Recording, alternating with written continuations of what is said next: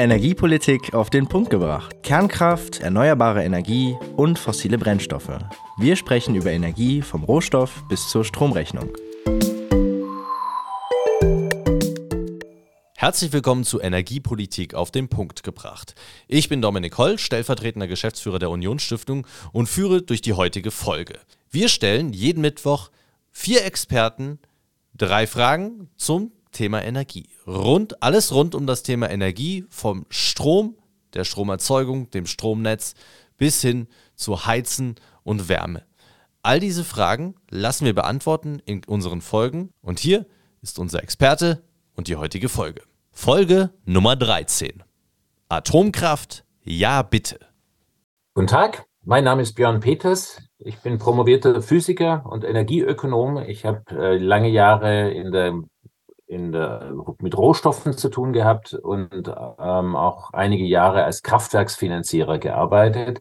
Äh, seit ein paar Jahren bin ich äh, selbstständig, ähm, mittlerweile aber Finanzchef von einem nuklearen Start-up aus Kanada, das ich vor zwei Jahren mitgegründet habe. Ehrenamtlich engagiere ich mich beim Deutschen Arbeitgeberverband als Mitglied des Bundesvorstands und als Ressortleiter Energiepolitik. Das heißt, ich habe auch einen sehr starken Überlapp mit ähm, energiepolitischen Fragen. Warum planen Schweden, Tschechien oder Polen neue AKWs? Gut, die Geschichte ist in jedem Land ein bisschen anders. Ähm, fangen wir im Norden an. Ähm, mit Schweden verbindet mich eine familiäre Beziehung. Ähm, Teile der Familie wohnen dort und ich komme von dort. Ähm, die haben ähm, sehr früh einen Ausstieg beschlossen. Ähm, schon in, also nach äh, Three Miles Islands 1979 ungefähr. Damals war ich noch ein Knabe. Ich könnte es jetzt nicht ganz genau sagen, wann. Ähm, aber die haben den Atomausstieg damit verbunden, dass sie gesagt haben, okay, also wir lassen die Kernkraftwerke weiterlaufen, solange wie das technisch möglich ist. Sie haben leider in Oskarshamn einen Meiler abgeschaltet vor ein paar Jahren und seither haben sie in Südschweden ähm, Stromknappheit. Und das ist in Schweden nicht ganz entgangen. Ähm, also sie haben gemerkt, sie brauchen mehr Kernkraft. Ähm, der, früher gab es in Schweden im Wesentlichen einen Strommarkt und mit niedrigen Strompreisen von Nord bis Süd. Mittlerweile gibt es die niedrigen Preise nur noch in Norden, wo so gut wie keine Menschen leben.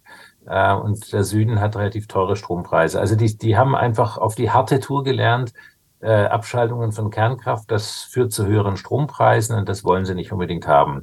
Und deswegen ist dort eine, eine Debatte in Brand, die ähm, auch schon vor fünf Jahren nicht ganz so stark war. Also das ist so wie in Deutschland eigentlich auch eine relativ neue Geschichte, dass sich das Land so der Kernkraft öffnet. Ähm, in Polen war ich zufällig ähm, durch über ein Programm der Europäischen Kommission, die mich mal gebeten hatten, äh, den Polen zu helfen, aus einem wissenschaftlichen Projekt ein kommerzielles zu machen im Bereich Kerntechnik, ähm, war ich ein bisschen involviert. Ähm, die haben ähm, fast nur Kohlestrom ähm, und auch sehr viele Heizöfen, auch industrielle Heizöfen, ähm, haben ähm, also arbeiten mit Kohle. Und die wissen, dass sie davon runter müssen. Ähm, sie haben auch schon viele Windkraftprojekte aufgelegt, aber das reicht natürlich nicht aus, um eine moderne Volkswirtschaft zu versorgen.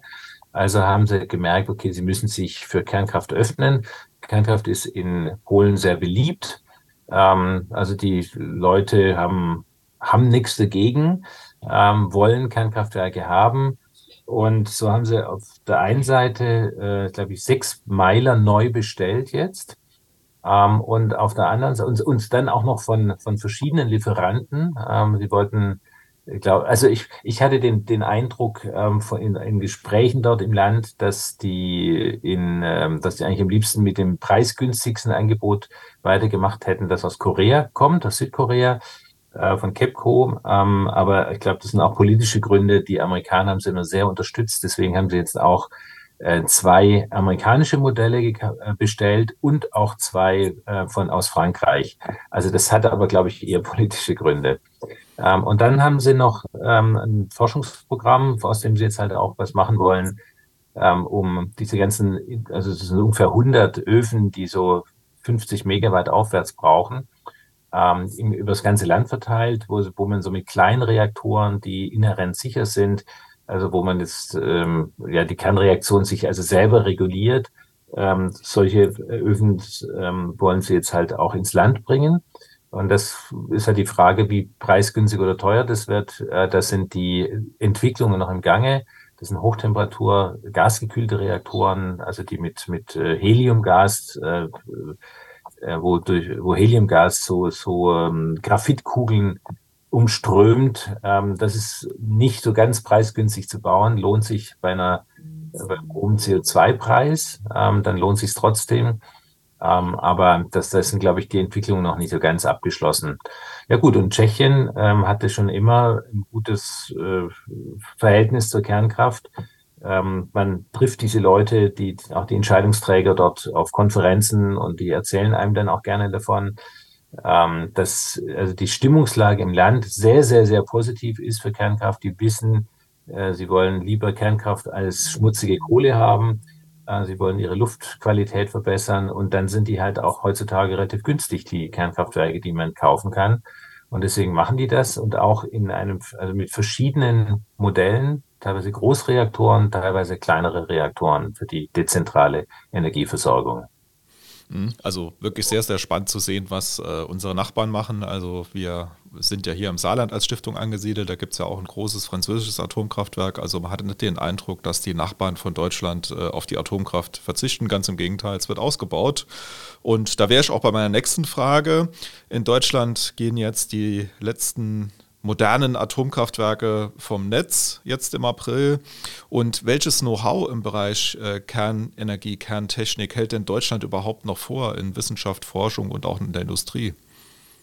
Naja, so nach und nach sind seit 1990 schon die ganzen Lehrstühle geräumt worden. Es gibt meines Wissens nur noch zwei Lehrstühle für Kerntechnik in Dresden und in München, mhm. jeweils an den technischen Universitäten dort. Ähm, also da ist nicht mehr so wahnsinnig viel da. Ähm, in Karlsruhe ist noch ein bisschen was. Ähm, aber ob diese Lehrstühle denn neu besetzt werden, wenn die Professoren in, in Rente gehen irgendwann mal, also emeritiert werden, das ist die Frage. Und das Einzige, was hier neu passiert, ist allerdings dann trotzdem auch ziemlich sensationell. Das ist das Institut für Festkörperkernphysik in Berlin. Das ist ein privates, gemeinnütziges Forschungsinstitut. Ähm, und an dem wurde der Dual-Fluid-Reaktor entwickelt. Okay. Äh, mit Leuten, die ähm, eben ja keine Beschäftigung mehr gefunden hatten im Bereich der Kerntechnik. Ähm, und und mal was ganz Neues machen wollten. Und das ist eben auch eine, ein riesiges Zukunftsthema. Das ist ein Reaktor, äh, bei dem ich auch selber beruflich engagiert bin. Also ich habe da einen Interessenkonflikt, aber ich habe dieses, äh, ich bin dorthin gegangen, weil ich eben völlig überzeugt bin, auch von dem technischen Konzept. Und ich helfe denen eben, das jetzt zur, zu vermarkten und daraus ein, ein, ein, ein Unternehmen aufzubauen. Ähm, das ist ein Reaktor, der ähm, bei 1000 Grad arbeitet, äh, sehr preisgünstig Strom produzieren kann, aber bei den Temperaturen eben auch äh, Chemie betreiben kann und Metalle produzieren kann. Und es ist, also wir haben mit unsere ganze deutsche Energiewende auf Basis von äh, einer Stromwende aufgebaut. Also wir haben, wir haben irgendwie viele wetterabhängige, auch noch wetterabhängige Stromproduzenten ins äh, aufgebaut und dafür eine halbe Billion Euro ausgegeben ähm, und haben jetzt gemerkt, hoppla, die Energiewende, das ist ja eigentlich, wenn man sie richtig machen müsste, äh, dann ist es ja auch eine Verkehrswende und eine Industriewende und, und, und. Aber mit ein paar Windrädchen und seien es noch so viele, wird das nicht gelingen, ohne Speichertechniken, die sich auch nicht abzeichnen. Ähm, also ähm, werden solche ähm, kerntechnischen Konzepte, die bei sehr hoher Temperatur arbeiten, einen sehr großen äh, Startvorteil haben, nämlich dass sie eben in beliebigen Mengen Wasserstoff produzieren können, zum Beispiel ähm, für ähm, und das zu Kosten, die die eigentlich unter denen liegen, wie man es aus aus Erdgas, äh, also über die Dampfreformierung bekommt. Und das sind schon mal sehr interessante ähm, Entwicklungen, die es sogar in Deutschland noch gibt.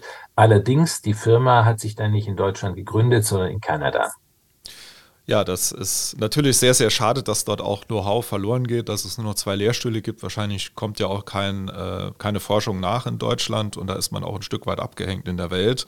Und äh, das wäre jetzt von dieser Folge meine letzte Frage. Also Sie haben es ja angesprochen, Dual-Fluid-Reaktoren. Wie gut sind denn diese modernen AKWs? Also vielleicht auch kurz auf diesen Sicherheitsaspekt mit eingehen und auf den Aspekt äh, Atommüll. Mhm. Ähm, also es gibt eine ganze Reihe von Startups weltweit, die sich um neue Kerntechnik kümmern. Ähm, sehr viele von denen, also ungefähr 90 hat die OECD äh, Nuclear Energy, also die Kerntechnikbehörde dort ähm, ähm, gezählt. Ähm, ungefähr 80 von denen, das ist jetzt allerdings auch eine grobe Schätzung, ähm, machen einfach traditionelle Kernkraft. Das ist, sind also Leichtwasserreaktoren, ähm, entweder als Form von Druckwasserreaktoren oder Siedewasserreaktoren, ohne jetzt auf die Details einzugehen, aber das sind Reaktoren, die halt schon seit Jahrzehnten kommerziell in Betrieb sind. Ähm, Im Übrigen auch ähm, ein irrsinnig hohes Sicherheitsniveau haben. Deswegen haben zum Beispiel die Tschechen keine Angst mehr davor. Das, dieses Angst vor Kernkraft ist eine sehr deutsche Sache. Aber es gibt halt, geht halt tatsächlich noch besser. Ähm, das sind alle die ähm, Firmen, die sich um äh, mit Flüssigbrennstoffen auseinandersetzen. Das sind also flüssige Salze oder bei äh, uns bei Duofluid sind das ähm, flüssige Metalle, also wird Uran geschmolzen und dient als Brennstoff. Ähm, und die haben eine sehr überraschende Eigenschaft, nämlich, dass die, ähm, die Kernreaktion völlig darüber beherrscht wird, wie viel Energie man entnimmt. Also wenn die, ähm, wenn man irgendwie den mal stehen lässt ähm, und die Energie nicht entnimmt, dann ähm, wird der Wärme weiterhin produziert, dadurch heizt sich die Flüssigkeit auf, sie dehnt sich dabei aber auch aus. Und dadurch äh, rücken die Atomkerne voneinander ab und das alleine reicht schon. Also ein rein geometrischer Effekt reicht aus, dass dann die sich sofort ein neues Gleichgewicht bildet. Ähm, dann ähm, so dergestalt, dass die, dass die Reaktion dann langsamer wird. Und das nennt sich inhärente Sicherheit. Das ist also keine Sicherheit, die man über große Maschinen herstellt, sondern die in der Physik äh, begraben liegt oder sogar in der Geometrie. Also noch so ganz fundamental, dass dieser Kernreaktor wäre überall im Universum sicher zu betreiben. Ähm, und bei manchen dieser Konzepte, und dazu zählt auch Dual Fluid, ähm, wird zusätzlich noch darauf geachtet, dass die, ähm, die Rückstände, die übrig bleiben, ähm, vollständig, also immer weiter verwertet werden, sodass am Ende nur noch Spaltprodukte übrig bleiben die zwar sehr stark strahlen, dafür aber nur sehr kurz. Und das kann man eben sehr gut beherrschen. Ähm, und nach 300 Jahren ist, es, ist der Müll so weit abgeklungen wie das Uran, das man vorher aus dem Berg geholt hatte. Also man, man äh, bringt sogar ähm, Radioaktivität raus aus der Erde über diese Verfahren. Ja, vielen Dank für diese spannende Folge und ich sage bis bald. Bis bald. Das war Energiepolitik auf den Punkt gebracht.